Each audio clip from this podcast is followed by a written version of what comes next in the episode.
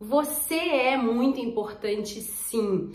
Você deve ser prioridade na vida dele quanto relação casal.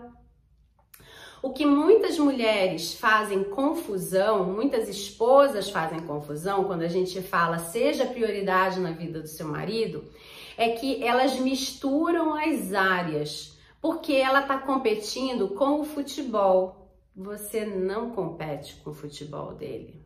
Uh -uh. Lamento te dizer. O que acontece é que ele quer espairecer e aí ele vai pro futebol. Assim como você quer espairecer, você vai na sua ginástica, você vai na sua manicure, você vai no seu cabeleireiro. Ou você vai bater papo com uma amiga, você vai na casa da sua mãe. Não é porque você deixou de ser prioridade, porque ele tá no momento dele normal, natural, de ser humano independente que precisa espairecer.